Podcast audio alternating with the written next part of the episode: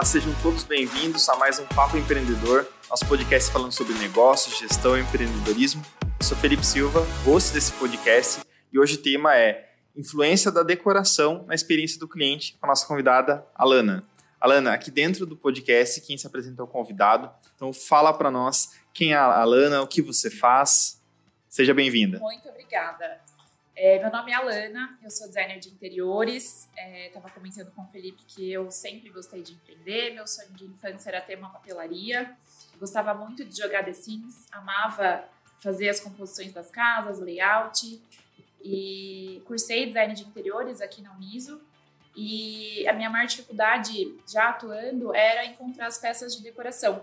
Então veio a ideia de ter uma loja online de decoração, e aí com o tempinho a gente né, teve a a oportunidade de ter a loja física e estamos nesse caminho já há nove anos. Então, é, falo, é o meu mundo cor-de-rosa na decoração e nos projetos de interiores, obra, é, o que a gente faz. Felipe é nosso cliente também, então já conhece um pouquinho. Sim. Alana, obrigado pela sua presença aqui no podcast. Aqui a gente fala um pouquinho e troca ideia com quem está empreendendo, com quem está lá na, na, na arena, lutando a batalha que é empreender. E hoje o tema é falar sobre a influência da decoração na experiência do cliente. Para a gente introduzir esse tema, né? Muito se fala em customer experience, em como a experiência do cliente ela favorece a compra. Eu queria conversar com você, você que está aí no, no, no, imersa na área, né? É, o que é essa experiência do cliente? É, é, só a gente ter uma sala bonita e chique? Ou é eu ter um, um, um ar-condicionado? É eu ter uma loja física com porta para rua? O que é essa experiência do cliente? É, vamos lá. É, na pandemia, ficou muito claro o quanto as vendas online cresceram muito. Né? Essa comodidade de você, em um clique, comprar e no dia seguinte já está na sua casa. Então, ter uma loja confortável é, uma experiência faz com que o cliente tenha sempre vontade de estar lá, é, de frequentar lá e permanecer por mais tempo, aumentando né, o ticket médio e as vendas. É, o que, que a gente fala sobre experiência? É muito arquitetura sensorial. Então, você ter um cheirinho agradável, um clima agradável, pensando né, no ar-condicionado, é, em cores agradáveis. É, a gente fala sobre o McDonald's que antigamente era amarelo e vermelho para dar a sensação de fome e ser um fast food. Hoje Sim. em dia tudo está mudando, né? E a gente traz isso para as lojas também. É, então, um, às vezes um sofá, uma poltrona, é, cores que combinem com a loja, mas que dão essa sensação. Né? Então, a experiência pode ser é, em todos os ambientes possíveis, a gente vai falar sobre o hospital também, né? mas o quanto a, a arquitetura sensorial, o design sensorial ajudam nessa experiência completo, né? Legal. É, já puxando esse gancho do hospital, né? Teve uma notícia recente aí, ficou hypado um conteúdo de um hospital em São Paulo que está mudando a forma da experiência. Então, quando a gente pensa em hospital, né? Nosso inconsciente vai vir aquele cheiro de latex, de luvas, aquele cheiro de, de hospital. É, vai vir aquele ambiente na nossa mente aquele corredor, aquelas paredes brancas. E a gente está percebendo essa mudança né, em alguns hospitais, e aí na questão particular mesmo, é, de mudar a experiência para melhorar um conforto, com consequência, subir o ticket de, de, claro. internações e consultas. Mas vamos entrar nesse tema. Qual é a sua visão e, e o que você percebeu aí de o pulo do gato tu, né, nessa área da saúde, mudando a forma de, de tratar a experiência sensorial do cliente? complementando também, é, sempre quando a gente falava sobre é, hospital, a gente lembrava de um ambiente muito claro, branco, né, que é a iluminação. E a iluminação muda completamente o ambiente. Então, isso é uma das coisas também que a gente tem que pensar sempre né, numa loja. E, e no hospital, é, as paredes você sempre via branco, azul, né, cores muito frias, que não dá essa sensação de aconchego. Então, pacientes que ficam lá por meses é, ficavam naquele ambiente frio mesmo, sem vida. Né? E eu falo que a decoração traz vida, é sempre a cereja do bolo de um ambiente. Então, você colocar um quadro, um vasinho, flores, traz essa sensação. Então, tem vários estudos é, estudando né, a, a parte neurológica também, junto com a arquitetura, faz a diferença. Então, esses hospitais que atendem um público diferenciado estão investindo muito de fato, para dar essa experiência, esse conforto maior é, para os pacientes. Você citou o exemplo do, do McDonald's, né? É, a gente tem visto algumas empresas passando até mesmo por um rebranding, né? Uhum. É, o que, que motivou isso, né? Então, vou dar um exemplo prático para você. Quando a gente é, decidiu montar né, a empresa, quando você pensa, geralmente, uma empresa de contabilidade, vai vir aquela visão daquela repartição lá do, do, do Agostinho Carrara, lá na, da, do programa de televisão, né, da Grande Família, é, com mesas cinzas, com muitos papéis, com ambiente escuro. E aí eu, Felipe, né, isso de uma, de uma crença pessoal, odeio ambientes escuros, não gosto do cinza, então a gente pensou, né, com, com a equipe que, que desenhou algumas questões para nós, de cores que motivassem a, a, o desempenho, mas que ao mesmo tempo tivesse uma questão criativa, que tivesse um, uma, um ambiente moderno. É, mas isso eu não fui pesquisar em nenhum lugar, foi somente por uma objeção a não querer uma mesa cinza, por exemplo, né? É, o que, que, motivou essa mudança nas empresas? Acho que na pandemia as pessoas tiveram consciência do quanto o ambiente influencia no bom humor, humor mesmo né, no dia a dia. Então, assim, um ambiente bagunçado faz com que a pessoa fique mais agitada, é, mais, né, talvez introspectiva. É, e aí o, o olhar estava sempre na correria, no dia a dia, nunca paravam para pensar naquele ambiente. Então, acho que na pandemia, tanto na parte de trabalho, de escritório, como da casa, tiveram um insight de tipo, nossa, isso está me incomodando, né? Vou dar um olhar maior para isso. E, e sempre é, antigamente, o olhar era para coisas automatizadas, atendimentos por tecnologia. E hoje a gente está falando sobre humanização. Todos querem um atendimento personalizado, é, que tem uma pessoa por trás, né? Sim. Então, acho que trazer isso para o ambiente também, para os colaboradores, é muito importante, né? Do que uma mesa simples, uma parede branca, é, quando o ambiente está decorado, o colaborador também vai sentir isso. Então, ele vai se tornar mais. É, não proativo, mas assim, vai se sentir mais confortável, mais animado, mais é, disciplinado, né? Enfim. Legal. E você viu, é, Alan, nesse período de pandemia, esse movimento das, das pessoas, né, é, pensando que, né, vamos pegar, antes da pandemia, se eu precisasse trabalhar na minha casa, eu iria sentar na cama e iria pegar meu computador e trabalhar, né? E a gente foi para uma realidade que a gente precisou ficar um tempo em casa, trabalhando de casa. Então você viu essa mudança comportamental de que as pessoas é, precisavam ter seus escritórios na sua casa, mas ele decorado e fisicamente diferente do tipo eu saio dessa cabeça agora eu, eu sou é, pessoal família agora eu entro no meu corporativo. Você Sim. viu esse movimento? Sim. É, tanto que a procura por profissionais da área na pandemia aumentou drasticamente. É, porque as pessoas realmente sentiram a falta, né? É, sempre investiram o dinheiro em alguma outra é, alguma outra situação, assim, não na decoração. Isso era uma situação supérflua, né? Ninguém Sim. pensava nisso.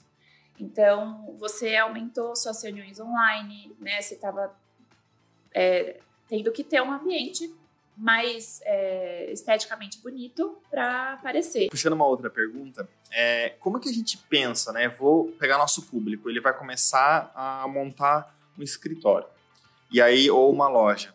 É, a gente fala da importância da decoração, né? Quando eu falo para um cliente que ele vai começar a montar um negócio, eu falo para ele investir em marketing, para ele investir em financeiro, em práticas financeiras, porque isso vai fazer ele acelerar. É, e aí, às vezes, a pessoa fala: não, mas eu vou gastar com um item supérfluo, eu vou comprar só uma caneca que vai me custar, sei lá, 300 reais. É, como que eu penso isso de forma estratégica? Porque também tem isso, é, eu tenho que entender a mensagem que eu quero comunicar. Porque se eu estou vendendo para o público 1, um, eu tenho que me comunicar tanto no, na fala, na escrita, no marketing, na decoração com o público 1. Um. Se eu estou falando com o público 2, eu tenho que adaptar minha linguagem como que você, enquanto consultora e designer, é, planeja isso de forma estratégica? Quando alguém é, te procura? Quando alguém me procura para fazer uma ambientação ou um projeto, a gente tem um briefing, a gente segue várias perguntas, e uma das perguntas é qual é o público-alvo, né? Faixa etária, perfil, homem, mulher.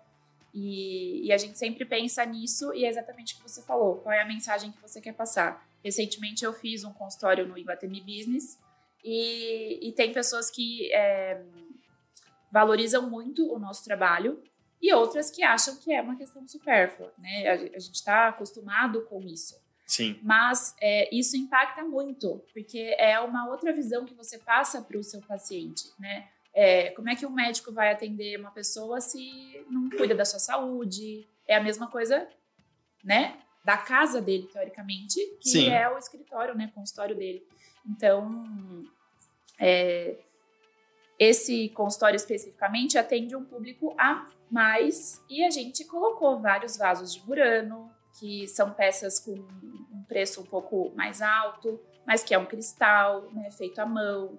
E, e, ela ficou apaixonada. Ela falou: Não, eu sei que é um valor alto, mas que vale a pena porque os meus pacientes vão gostar, né? Vão é, se sentir especiais. É como se fosse um evento mesmo você estar naquele consultório e, e vivenciar a experiência. Né? Então, assim, você vai servir um café, tá com uma bandeja bonita, uma taça de água bonita, uma xícara, enfim, são essas peças pontuais que fazem a diferença, né? Nesse é, nesse evento mesmo. Sim. E, mas aí, Alana, quando a gente traz para adaptação de, de, diversos tipos de negócio, né? A, as pessoas elas não compram mais é, somente porque o produto é barato porque ele é bonito. Uhum. Agora a gente passa a criar conexão com produtos ou serviços específicos, né? Então, quando, por exemplo, a gente fala de serviço de assinatura, quando a pessoa vai lá e ela faz uma assinatura da Pet Love, que é produtos para pet, ela não está buscando só o preço, ela está buscando conforto, tudo bem de você receber na sua casa, meios de pagamento, mas ela cria uma conexão com a marca Pet Love, por exemplo, né? fazendo um, uma propaganda aqui gratuita. Mas a, a, um exemplo de que conseguiu dar muita atração na pandemia foi uma das empresas. É, quando a gente fala da experiência física, tanto para esse público A, mas para um público que vende de repente um produto de outlet, um produto com preço mais acessível ou um produto popular existe uma forma dele pensar a decoração de forma estratégica para que, que forneça uma boa experiência, mas também para não assustar o seu público, porque se você vai colocar numa clínica popular um vaso como esse que você citou, ele vai trazer uma, uma quebra de conexão com o cliente. Sim. E aí, como adaptar isso para diversos públicos e perfis? É, é um desafio, né? É, acho que assim, a, o clube de assinatura talvez possa ajudar muito com relação a isso. É, são produtos mais comuns, né? Então, assim, um vasinho, uma folhagem, peças com, com cores mais neutras. Alana, continuando no, no tema de experiência e decoração, é, queria fazer um bate-papo com você de quais são os principais erros e acertos na hora que o empreendedor vai começar uma loja, ou um restaurante, ou um escritório, e aí ele não conta com a ajuda de alguém que pense para decorar, né? Porque não é simplesmente eu comprar um objeto e ele vai ficar legal é, em todos os lugares. Então, acho que a gente conseguiria dar alguns exemplos, tanto de bons exemplos quanto maus exemplos na hora de decorar um ambiente comercial. Vou falar de um mau exemplo que aconteceu comigo, com um cliente. É, eu fiz um restaurante chamado Videogame Rock Bar, faz muitos anos, ali na Rua Aparecida. E a gente pensou na decoração da fachada dele com um joguinho de Tetris. É, então a gente fez a iluminação e ele se encaixava. E depois que eu finalizei a decoração de tudo, ele quis colocar vários quadrinhos dele na parede. E uma das frases era muito machista. Então ele não pensou nisso. Um dos frequentadores foi lá, tirou foto, colocou é, nas redes sociais e eles foram massacrados. Assim. Cancelados. Inclusive o meu nome foi lá de tipo, como a designer de interiores não pensou nisso, né? Então, foi assim, meu primeiro cliente que eu fiquei desesperada do que fazer, mas acontece, né? São coisas que você não para para pensar e foi uma, uma decoração infeliz. É, então, a gente tem vários exemplos da decoração olfativa, né? Como a Melissa, você, che você chega, passa na frente do, do, da loja do shopping, você sente aquele cheirinho, na hora você já é, se lembra, né? A M. Martin também, que é uma loja de roupa de cama muito conhecida. Temos a Lelis, que são fragrâncias é, que marcam mesmo. Inclusive, eu tenho nessa né, fragrância de alecrim, que a gente vende na loja.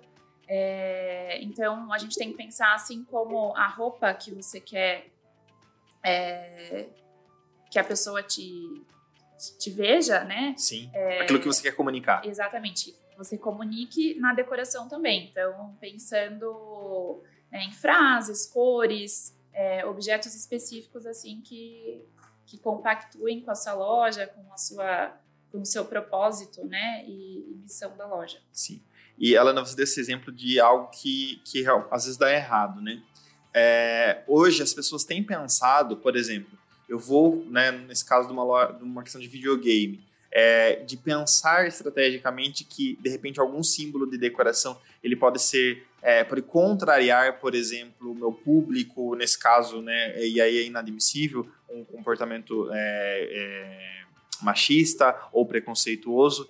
É, esse, existe essa corrente dentro do, da área de design de pensar que os ambientes eles precisam ser acessíveis, né? Porque a gente fala de acessibilidade arquitetônica, mas também em questão relacional, né? Porque a, a decoração está se relacionando com o meu cliente, correto? Sim, com certeza. É, já aconteceu também de uma blogueira postar um tapete de vaca, né? E, e ser também massacrada por conta de pessoas que são né, vegetarianas, veganas, então tudo isso você tem que pensar, né? É, tem uma loja que, que eu sou super fã, que é a Tamaru Gourmet, fazendo uma propaganda aqui também. E é uma churrascaria, são, é um açougue. Então, tudo deles tem couro, tem tapete de vaca. Então, é a comunicação que eles quiseram passar, né? Então, é... Você sabe que eu quase fui cancelado porque eu postei um vídeo correndo atrás de um porco. E aí a gente assou o porco, né? É, e aí teve um movimento de pessoas, né? Apareceu é, aí brincando, né? Mas a Associação de Defensora dos é. Leitões, que não podem ser assados. É, porque, tudo bem, isso foi uma questão na minha rede social pessoal, mas existe essa preocupação de que o meu ambiente é, comunique aquilo que eu realmente acredito, aquilo que a gente defende, os nossos valores, né? Sim, exatamente. Então, assim, pensando num espaço que é mais vegano, que você vai usar. Hoje em dia, cosméticos também é muito pensado, né? Se se tem ou não testes em animais, então isso a gente pode usar na decoração também, de tipo é, plantas artificiais, é uma coisa que nem todos gostam, Sim. né? Que querem usar é, decoração é, mais natural. Então, tudo isso a gente pensa fazendo um briefing, né? De qual é a impressão que aquela empresa quer passar para os seus consumidores. Então, e, Alana, o que, que a gente tem de novo nesse mercado de decoração e influência, é, experiência do cliente? O que a gente tem de novo nos próximos anos, ou que tem de tendência? A gente viu esse movimento, que as pessoas se preocuparam a criar um, ambiente, um office dentro do seu home, é, pensando esse, esse formato. O que, que a gente tem aí de, de tendência para o presente e para o futuro? É, falo que a decoração é como a moda, né? A cada coleção tem novidades, novas tendências. Hoje o que está em alta são os elementos orgânicos, né? Então você está vendo um sofá oval, não mais aquele retangular com os braços quadrados, é, tapetes ovais, orgânicos, que é uma forma, né, exatamente como o logo. Sim. É, tecidos é, como bouclé, é, que é como se fosse um tricôzinho assim, né, bem felpudinho.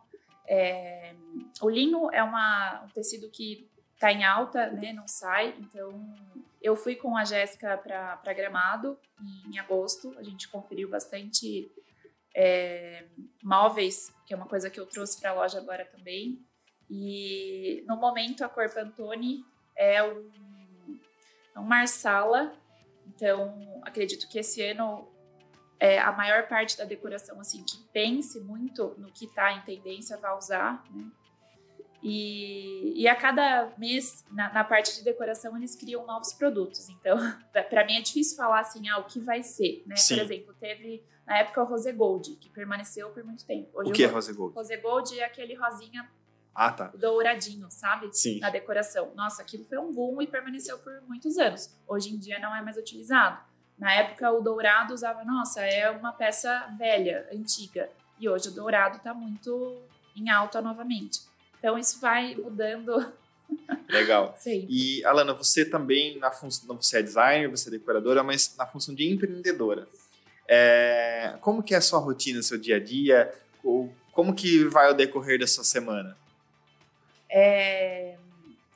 Bom, eu vivo duas empresas, né? São empresas que se conversam, que é um casamento perfeito, mas é, são né, empresas distintas que eu tenho pessoas que trabalham né, e, e, compromissos diferentes. Então, Eu recentemente operei meu ombro, então eu tenho ainda um cuidado em tratar ele, principalmente porque a gente carrega bastante peso na loja. Então, é, eu não faço mais acompanhamento da obra, eu vou no cliente, faço a medição, faço o projeto 3D. Então, eu gosto muito de modelar, a parte de render ainda sou eu quem faço. Mas eu tenho a Nath que trabalha comigo e ela faz a parte de criação também, modelagem no sketch e faz os executivos. Então é um, um conjunto nosso que sem ela também eu não conseguiria né, dar conta de tudo. Sim. É, na parte da loja, a gente tem os atendimentos é, físicos lá na nossa loja, no Arthur Gomes, mas eu também faço as ambientações. Então, vou até a casa dos clientes, é, levo as peças para ele conseguir ver pessoalmente, faço a montagem e ele decide na hora o que quer comprar. Acho que esse é um diferencial, porque é uma experiência também, né? Essa comodidade de ter até lá. Porque às vezes aquilo que está na cabeça, na hora que você coloca, é, é aquela roupa, né? Que você vê no site, isso, você vai colocar, isso. não é bem aquilo que você imaginou. A né? composição né? é, é feita, né, por uma equipe de profissionais. Então, a gente vai lá, isso dá muito trabalho, porque tem que separar as peças, embalar, fazer a listagem, é, o nosso transporte até lá. Então, isso leva, né, geralmente, um tempo eu tento equilibrar com tudo e a minha vida pessoal também. Então, é uma correria. eu tentei é, ser Mulher Maravilha por muito tempo, trabalhava 15 horas por dia, mas não vale não a pena, né? Não dá. E agora a gente está abrindo uma nova empresa, né? Um clube de assinatura de decoração, que vai ser um triângulo amoroso entre né, as, as duas outras empresas, a loja, o escritório e o clube. Mas é, a gente vai dançando conforme a música, né? A gente estava conversando sobre isso, né? É, quando você já está no mercado há um tempo, você vai vendo quais são as necessidades, o que, que o mercado está pedindo, o que está faltando, e aí você vai se encaixando. Então... Legal. E, Alana, para você, enquanto empreendedora, qual que é a maior dificuldade para empreender? Ou o maior desafio, digamos assim, que você encontrou nesses todos esses anos e que você ainda visualiza? Para mim, a maior dificuldade foi gestão de pessoas. É, eu sempre tive muita facilidade de conversar com o cliente, de é, negociar, de fazer compra. É, isso foi muito natural. Mas quando a loja começou a crescer, que eu precisei ter pessoas ao meu lado, foi onde eu mais pequei. É, tirar o controle da sua mão e aprender a delegar, confiar que a maneira como a pessoa vai fazer vai ficar bom e vai né, te satisfazer é muito difícil.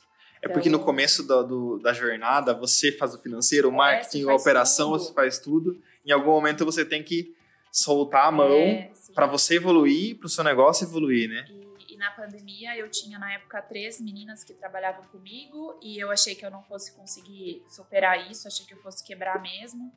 E aí eu comecei a fazer kits de decoração para aniversário, já que as pessoas estavam comemorando em casa, e isso foi girando. E aí eu falei, não, não dá mais para ficar em casa, vamos voltar. Foi aí que a gente começou a fazer a ambientação mesmo, de ir até a casa das pessoas, a gente seguia todos os protocolos e deu certo, né? É, começamos a atender o estado inteiro de São Paulo, aí eu acabei comprando o carro, que é a Fifi, para ajudar, porque eram muitas caixas.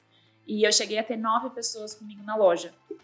É, hoje eu sei que qualidade é muito mais importante do que quantidade. Sim. Então, você ter uma equipe boa, né? A Milena e a Nath, as duas estão comigo há muito tempo já, já entenderam a dinâmica da loja, que é uma correria mesmo.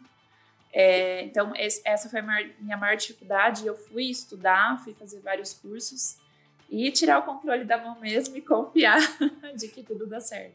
Porque aí você, quando você delega, quando você relaxa e passa o controle, a tendência é que as, que lideranças em, e, surjam, né? É, e que você consiga fazer, né, que o negócio tracione.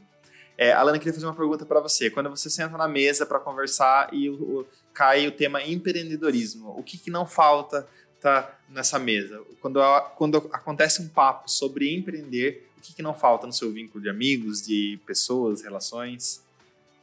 É, eu sou muito criativa. Eu sonho e eu quero tirar esse sonho do meu sonho. Então, assim, Sim. uma vez eu sonhei que eu tinha uma cama na loja e eu realmente coloquei uma cama lá, né? E aumentei. Então, tenho vários amigos empreendedores que a gente viaja nas ideias, né? Acho que ter é, pé no chão de que as dificuldades vão aparecer, mas você tem que dar seu jeito, né? É, a tempestade aparece, a pandemia veio, né, para nos mostrar isso, mas se você gosta do que você faz, se você ama, é, você vai dar um jeito. É, muitas empresas acabaram fechando no meio desse caminho porque eu acho que faltava um pouco mais de, de paixão mesmo pelo negócio. Então, e de então, persistência, né? Entender é, que tudo passa, né? Exatamente, tudo passa. É, acho que você é a média das pessoas que você mais convive. Então, ter boas pessoas ao seu redor também que vivam isso, que tenham um comprometimento, vivam o propósito, é, acho que é imprescindível. E assim, sempre buscar referências, inspirações, sempre estar se atualizando. O mercado é, muda drasticamente, né, de um dia para o outro, que uma coisa hoje é novidade, amanhã já não é é, estar atentos aos seus concorrentes também, né? Eles são muito importantes para ver qual é o caminho que você vai seguir. É, não acho que o concorrente é um, uma ameaça. Uma ameaça, não é? Né? É muito importante você ter noção disso. Ele vai te ensinar muito também. É, e acho que quando você gosta de alguma coisa, você não precisa copiar, você pode aprimorar isso ou servir de inspiração. É, então é isso, acho que ter boas pessoas né, ao seu lado, te ajudando, dando ideias, é, estudando sobre a questão financeira também, que é muito importante, né, não dá o um passo maior que a perna. Planejamento, né? Planejamento, exatamente. Eu, quando comecei a empreender na loja, eu tinha outro emprego que me dava uma segurança um pouco mais, porque eu tinha um salário, né? É, quando você vai começar do zero e depender 100% daquilo, é um risco muito grande, porque você não sabe como vai ser, né? Ou você tem uma reserva, ou. Né, vai... Ou você vai é, ficar muito refém, muito refém, de você dar certo. E, é... né, e algo que eu aprendi também empreendendo e que vejo os meus clientes é, fazendo é que os resultados eles não vêm de forma é, do curto prazo. É a longo prazo. É a longo é. prazo, né?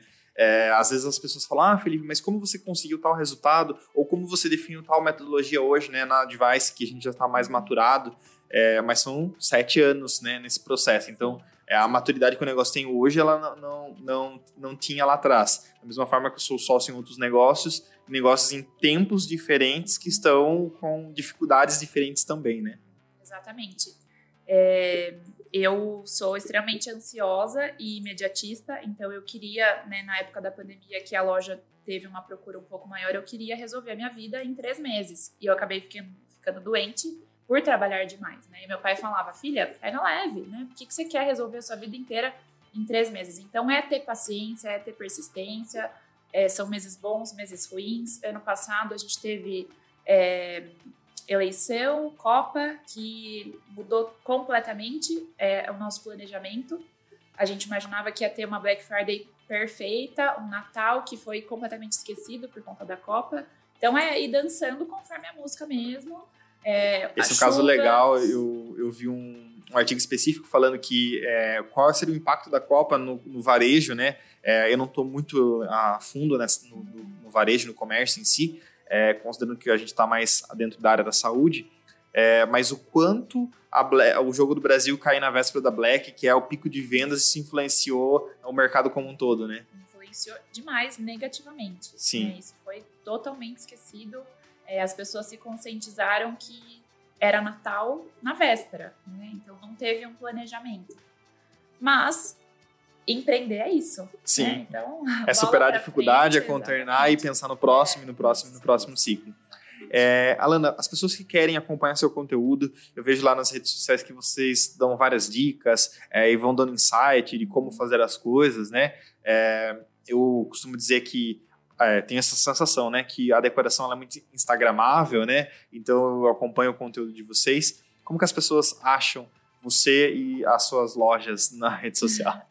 É, eu tenho um Instagram meu de, de, trabalho, onde eu posto os meus é, projetos de interiores, que é o Alana com dois L's, base com dois C's, ponto interiores. E o Instagram da loja, que é o final ponto home decor. É, meu de interiores eu posto um pouco mais meu dia a dia, todas as empresas né, que a gente acaba atendendo. E no da loja a gente dá muitas dicas de composições, produtos, é, mostra o nosso dia a dia das ambientações também. Então, dá para acompanhar nos dois.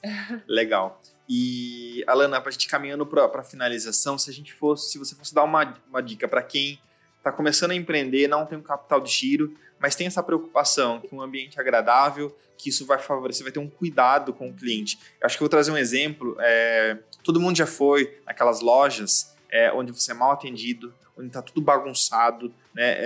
É, não vou falar o, nome, mas tem, existe uma rede de supermercado que tem como característica ser desorganizado, né? E aí é, eu, Felipe, por exemplo, não não é pelo preço, mas eu não compro lugar desorganizado porque isso vai gerar uma experiência negativa. O que, que você deixa de recado para quem está começando a empreender hoje, nesse ano de 2023, e quer ter esse cuidado em ter um ambiente bom e bonito para o seu cliente? É... A primeira impressão é a que fica. Né? Então, quando você vai numa loja, é, por mais simples, mesmo que você não tenha condição financeira para investir muito, um detalhe ou outro sempre dá, né? É esse capricho que você coloca, esse amor, esse cuidado que você vai ter de receber o cliente. Quando você vai num casamento, você se arruma, né? Você se veste é, com um vestido bonito, uma maquiagem e a mesma coisa na loja também. Então você não precisa investir é, muito, né? Até porque a gente está falando sobre consciência, né? Você não vai dar um, um, passo maior que a perna mesmo. Mas é pensar em alguns detalhes, em, em produtos específicos para que aquele seu consumidor, aquele seu cliente se sinta é, querido, né? Que receba um pouquinho daquele amor e etc. Então, é, é muito importante. É, você não pode esquecer disso. Não adianta nada você ter uma loja com os produtos e seja só uma arara, né, com roupa. Então, hoje em dia a gente tem muitos é, materiais mais acessíveis que você possa ter é, essa experiência. Na loja mesmo, quando nós começamos lá, eu não tinha grana para investir nisso. Então eu comprei uma chapa de pinos, pedi para o marceneiro cortar, eu mesmo parafusei tudo. É, é uma coisa que os clientes adoram, querem comprar aquilo. Então Sim. não investi muito, né? Então. Às vezes a criatividade que... supera o investimento, é, né? Exatamente. Então, às vezes você contratar um profissional que te ajude nisso, você acha que é muito caro. Na verdade, não é. Você está economizando para não gastar errado. Sim. E, e, a ambientação fala muito sobre isso também, porque. É, quando você vai comprar sozinho numa loja, você pode comprar errado. Você pode achar que aquela composição vai ficar linda e chegou na sua casa, né, no seu, no seu trabalho e não ficou. Então, ter essa possibilidade de você testar os produtos, de você ver pessoalmente antes de comprar, de investir, é, ajuda bastante. Né? Então. Legal. É, Alana, obrigada pela sua disponibilidade de tempo, de trocar essa ideia com o nosso público. É, nosso, nosso público é aquela galera que está empreendendo, que está é, gerindo empresas, gerindo negócios, ou que está querendo estudar. Acho que a gente traz uma contribuição para quem está se antenando a pegar o hype do mercado né? Se eu não falo de experiência, se eu não, não sou uma empresa focada no cliente, eu vou estar atrás do meu concorrente, não meu concorrente como uma ameaça, mas eu com uma fraqueza muito exposta, né? Então, obrigado pela sua disponibilidade de tempo e de energia conosco aqui. Tá? Eu que agradeço. Pessoal, estamos chegando a mais um fim, ao mais um fim não, ao fim de mais um papo empreendedor.